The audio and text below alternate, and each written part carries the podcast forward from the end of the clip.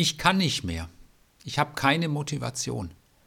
Ich sehe nur ein großes Loch vor mir. Meine Gedanken sind dunkel.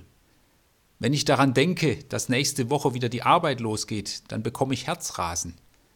Ich bin erschöpft. Ich möchte am liebsten gar nicht aufstehen. Schwere Sätze. Sätze, die zeigen, hier ist etwas nicht in Ordnung. Hier ist ein Mensch nicht mehr in seiner Lebenskraft. Und diese Sätze spricht nun einer, von dem das eigentlich nicht zu erwarten ist. Er ist einer von den ganz Großen. Elia, der Prophet, ja der Repräsentant der Propheten, eine herausragende Persönlichkeit. Und der sagt nun, es ist genug, ich wünsche zu sterben. Gott, nimm meine Seele. Ich bin nicht besser als andere. Nachzulesen im ersten Buch der Könige Kapitel 19.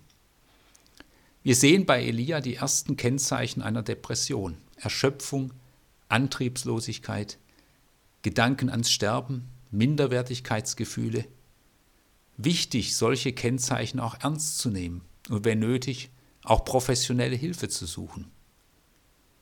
Und dabei hat Elia doch gerade auf dem Berg Karmel Gott so machtvoll erlebt. Ja, er erlebt auch Anfeindung, aber wie kann ihn das schrecken nach solch einem Gotteserlebnis? Doch Elia sagt, es ist genug, ich will nicht mehr. Seltsam. Warum ist er nicht euphorisch, top motiviert? Ich weiß es nicht. Niedergeschlagenheit, Lebensmüdigkeit lassen sich nicht immer einfach erklären und fassen.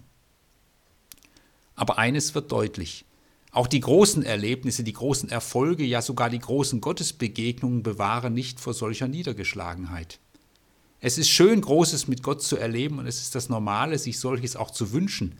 Aber wir müssen uns klar machen, das große Erlebnis trägt nicht letztlich durchs Leben. Es bewahrt nicht vor den Tiefen. Ich liebe es an der Bibel, dass sie uns die großen Heldinnen und Helden, in Anführungszeichen, nicht als immer starke Halbgötter präsentiert, sondern als Menschen mit Fehlern, Schuld und eben auch Erschöpfung. Auch diese Menschen haben nicht die Kraft für ein Leben in sich selbst, sondern sind abhängig von Gott. Elia kann nicht mehr und er spricht es aus. Das ist mutig. Er spielt nicht den immer dynamischen Propheten, den immer einsatzbereiten Gläubigen, er spricht es aus. Ich kann nicht mehr. Dies ist ein erster Schritt zur Heilung, die Situation zu sehen, anzuerkennen und auszusprechen. Lebensmüde schläft er ein. Zu solch einer Lebensmüdigkeit gehört oft, dass man sich von nichts mehr berühren lässt, dass man sich vorkommt wie in Watte gepackt oder wie eingemauert, dass kein Zugang mehr da ist zu den Gefühlen, nichts berührt mehr. Aber hier wird er berührt. Ein Engel Gottes rührt ihn an. Steh auf und iss. Wie oft erleben wir das dann auch bei Jesus, dass er Menschen anrührt, berührt und dann geschehen Veränderungen. Ich finde diese Stelle sehr berührend, sehr sensibel. Gott kommt zu Elia nicht mit Vorwürfen. Sag mal, Elia, jetzt hast du doch gerade meine Macht erlebt und machst jetzt hier auf lebensmüde. Was ist denn das für ein Vertrauen? Da hätte ich von meinem Propheten aber mehr erwartet. Gott kommt auch nicht als ermahnender Motivator. Ist doch nicht so schlimm, Kopf hoch, jetzt reiß dich doch ein bisschen zusammen, geht schon, alles wird gut. Nein, er kommt als liebender Engel. Steh auf und iss. Er stärkt.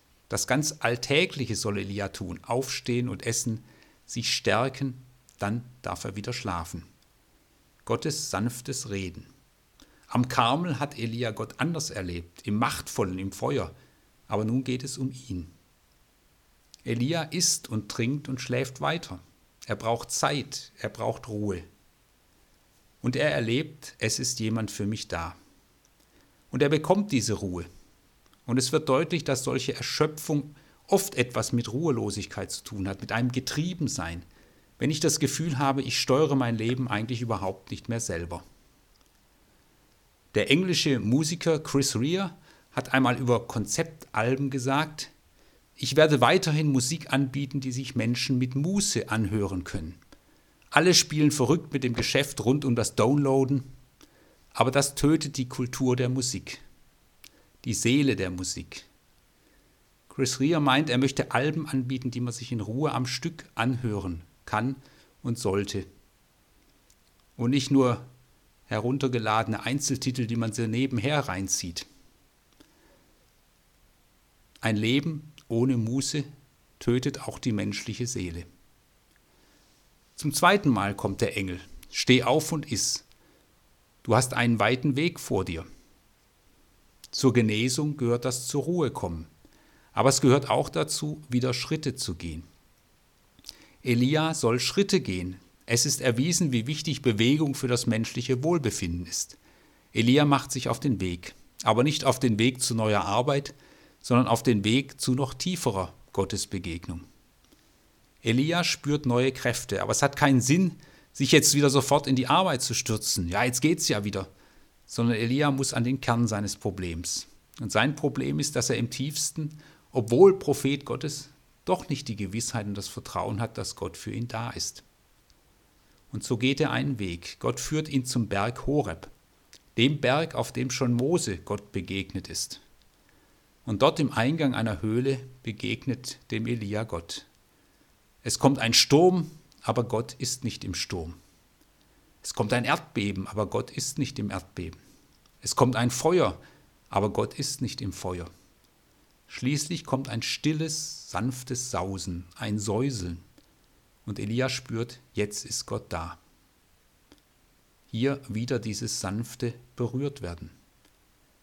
Gott lässt ihn spüren, nicht nur in den großen, machtvollen Zeichen bin ich, sondern ich umgebe dich wie ein stiller, sanfter Wind. Du musst nicht immer stark sein, du musst dir und mir nichts beweisen. Und nun geh und berufe Menschen, die das ausführen, was ich möchte. Hazael und Jehu zu Königen und Elisa zu meinem Propheten. Elia darf abgeben, darf delegieren. Andere sollen mit anpacken, auch eine ganz wichtige Verhaltensweise beim Auftauchen aus solch einer Erschöpfung oder Depression, das Leben neu ordnen, Aufgaben abgeben, lernen loszulassen. Menschen wie Elia wollen etwas bewegen im Leben, das ist gut. Sie wollen auch etwas für Gott bewegen und Großes mit Gott erleben, das ist auch gut. Solche Menschen brauchen wir, Menschen, die vorangehen, Menschen, die ihre Stimme erheben, auch für Gott.